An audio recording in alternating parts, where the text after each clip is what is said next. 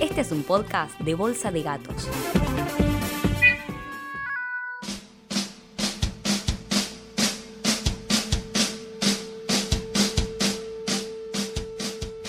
Bienvenidos a Teatro en Criollo, el podcast que te cuenta las obras de teatro más famosas rapidito y en criollo. Seguí este y otros podcasts de Bolsa de Gatos en nuestro Instagram, arroba Bolsa de Gatos RLO.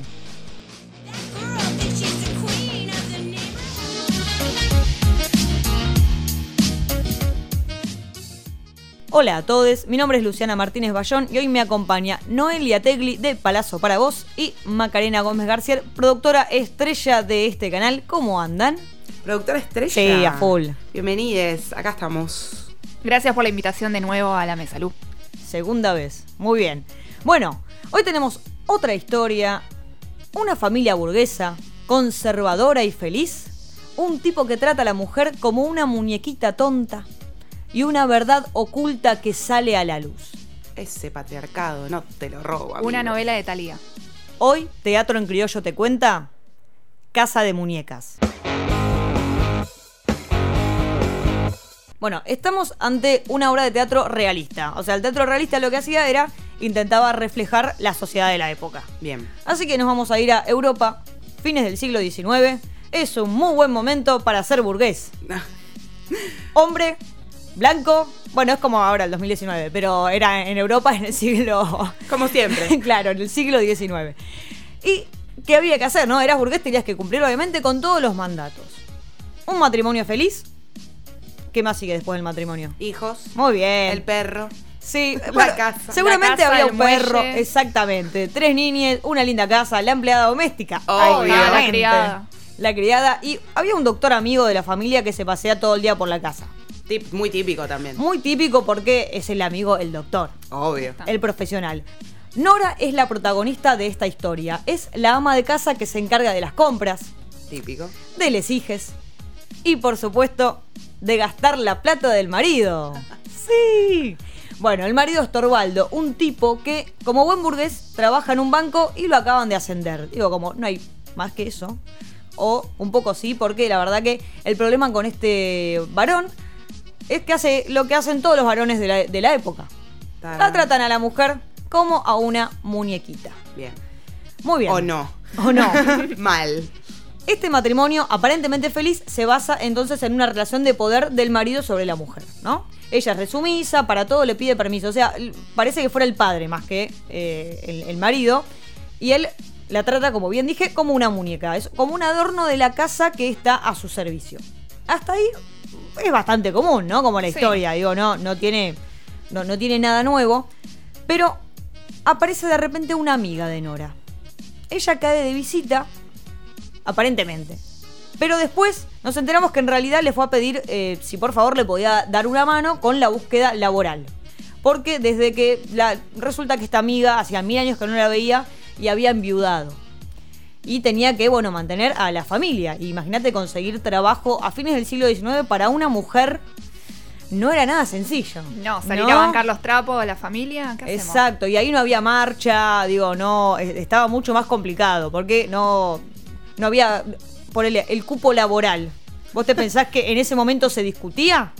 Eh, no. Exactamente. Así que, como estas amigas hacía un montón que no se veían, se toman unos mates, charla va, charla viene. Nora le cuenta un secreto que va a ser clave para entender la obra. Bien. Años atrás, falsificó una firma para pedir plata prestada. Esta plata era para curar a, a su marido, a El que Torvaldo, Finalmente. el que que estaba enfermo. Ahí va. A raíz de esto, esto, esto lo cuenta Nora, ¿eh? lo cuenta la protagonista de la historia a su amiga A su que acaba amiga de en llegar. secreto, bien. Claro, le dice, eh, bueno, a raíz de esto, ¿qué, qué pasa? La, la pobre mujer quedó atada a un prestamista. Porque, bueno, tuvo que pedir el préstamo. Él, mira, mi marido estaba enfermo, yo tuve que pedir el préstamo po- porque se, se nos iba. Es la única opción que tenía, listo. Exactamente, bueno, el prestamista obviamente era un garca, como todo prestamista. Entonces, eh, lo que sí le dice, Nora le dice a la amiga, mirá, de esto chito la boca, porque Torvaldo, mi marido, nunca se enteró de esto. Yo lo hice a espaldas suyas. Claro que en esa época nada, nada justificaba una falsificación de una firma, ni el haber pedido dinero prestado y menos que menos haber actuado a espaldas de un hombre. Eso era lo Claro. peor. La mentira al hombre era la peor parte. Exactamente. Así que Nora esconde esta deuda y va devolviendo los pagos, trabajando a escondidas, bueno, bla, bla, bla. Hasta ahí todo piola, pero el asunto se complica cuando aparece en la casa de Nora este prestamista. Oh. No. Ah. Me debes plata. O le cuento a tu marido. Muy bien. ¿Qué Eso. pasa? O casualidad, este, este prestamista era empleado del banco donde su marido era el jefe. Y o casualidad, su marido lo estaba por echar del banco para reemplazarlo por su amiga, esta que le vino a pedir trabajo. Todo Bueno. tan tranquilo, ¿no? Ah. Siempre, cero polémica. O casualidad, este prestamista había tenido un amorío hace años con la amiga de Nora. O sea, todo. La viuda. Con la viuda. Con la que iba a entrar al banco a reemplazarlo a él. Exactamente. Ah. Se armó el toletole. Vaya sorpresa. Él se dio cuenta de la falsificación de la firma y se pudrió todo. Porque este prestamista, como vos bien dijiste, para no perder la costumbre, la empieza a extorsionar. Oh. ¿Qué dice? Mira, Nora, tengo las pruebas de lo que hiciste, así que decile a tu marido que me reincorpore a mi puesto de laburo, porque le cuento primero que me pediste un préstamo y segundo que falsificaste la firma. Qué mala onda, loco. Pero mi amiga está viuda y necesito que mantenga. Mm, Nada, nada, Mi acá no. amiga. No, acá no había compasión. Mujeres, banquemos. No había compasión. Y acá es cuando le empieza a temblar el piso a Nora. Porque esa imagen que tiene el marido de ella, ¿no? Porque ella es como la que nunca rompe un plato. Bueno, se le está por caer en un segundo. Entonces ella trata de convencerlo al esposo de que no lo echa el prestamista. De que Le dé otro puesto a la amiga. de que le dé otro puesto, pero bueno, resulta que este prestamista tenía mala fama tani- también en el banco. ¿Por qué? Se decían los pasillos que era alto chanta y que tenía la reputación en menos 10. O sea que él ya estaba pensando echarlo porque la verdad que Era no servía. pa- insalvable, claro. Claro, no servía para ese puesto. Así que bueno, el, ma- el marido igual le manda el telegrama de despido y ahora no consigue nada. Así que, o sea, no, no tuvo buenos resultados. Cuestión que, ¿qué hace el prestamista? Bueno, la voy a seguir extorsionando. Total, ya fue. Mientras eh, el doctor amigo, eh, a todo esto, ¿se acuerdan ese que siempre andaba por la Sí, casa? sí. Se la trata de levantar a Nora. Bueno, porque estaba enamorado y bueno, ella no le dio mucha bola, pobre, pobre hombre. Era un buen hombre eh, ese doctor. Como que Se tendría que haber enganchado con él. se decís. tendría que haber enganchado con él porque él se daba cuenta de que el marido como que la, la trataba como a una tontita.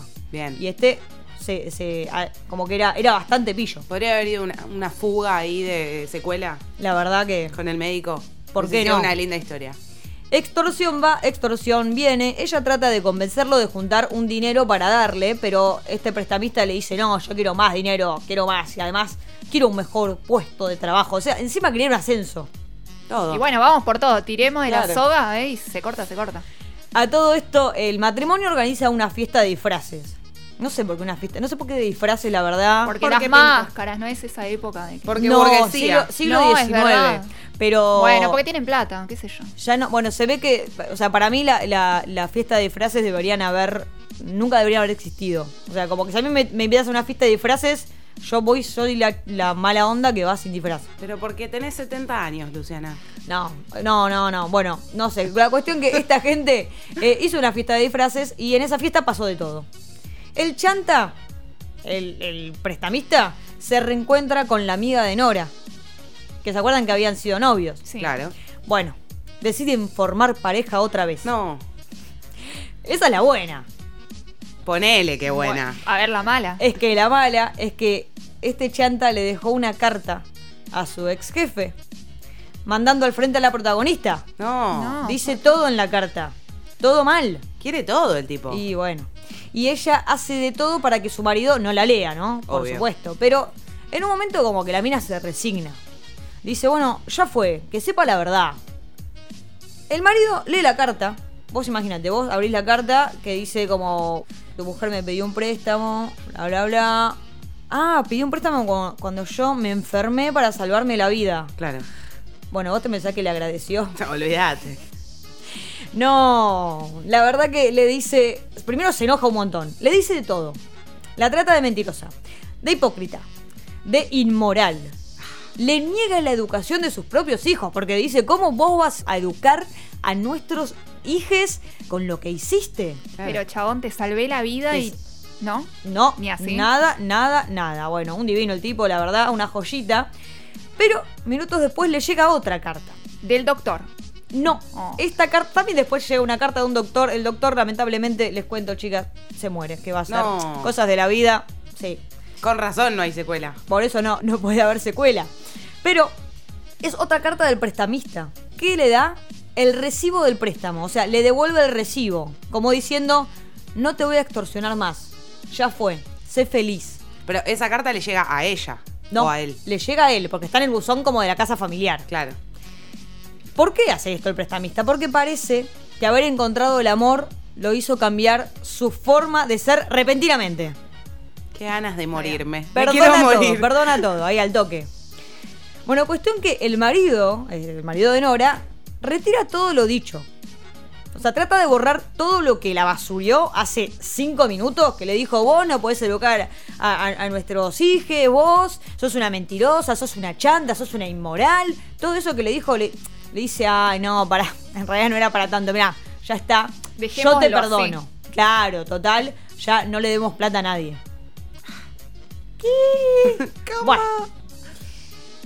Recordemos que a todo esto ella era como una muñequita, ¿no? Sí. Como que no opinaba, no tenía ni voz ni voto. Pero la verdad que después de haber escuchado todo lo que le dijo el marido, ella se da cuenta de que él no la respeta, la denigra, la humilla. Bueno, Bueno, todo lo que ya sabemos. Menos mal que le cae la ficha igual, ¿no? Le cae la ficha, estamos hablando del siglo XIX. Por Te eso. tenía que caer la ficha en esa época. Tranquilamente Era difícil. podría haber seguido como lo más pancha después de esa situación. y- Podría haber seguido, pero acá dice, hasta acá llegué. Podría haber seguido, igual te cuento que hay una versión, la primera versión que salió, ella se quedaba en la casa. Claro. En realidad hicieron la, la obra y le tuvieron que cambiar el final porque la gente estaba enojada. Ahora te cuento un poquito más sobre eso. Dice, hasta acá llegué. Nos vimos en Disney, Torvaldo. Y se va, se va del hogar.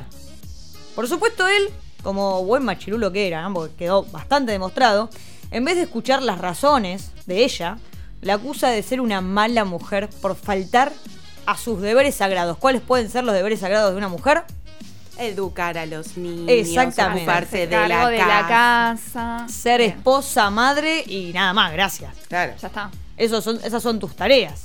Pero no hay caso, no la logra convencer, ella se toma el palo, sale de esa casa de muñecas y da un portazo. Empoderadísima. Y así termina esta historia. Aunque en su momento, como te decía, le cambiaron el final porque la obra atacaba los fundamentos de la familia. Claro. No se Claro. podía mostrar. O sea, el siglo XIX era re antiderecho, ¿no? Básicamente. Lógico. En fin, casa de muñecas, portazo y patada al patriarcado. Y ese es mi pie para retirarme. Producción, Macarena Gómez Garcier, Gastón Marí. Edición, Gonzalo Gómez Garcier, Mariano Yantile, Fernando Verón.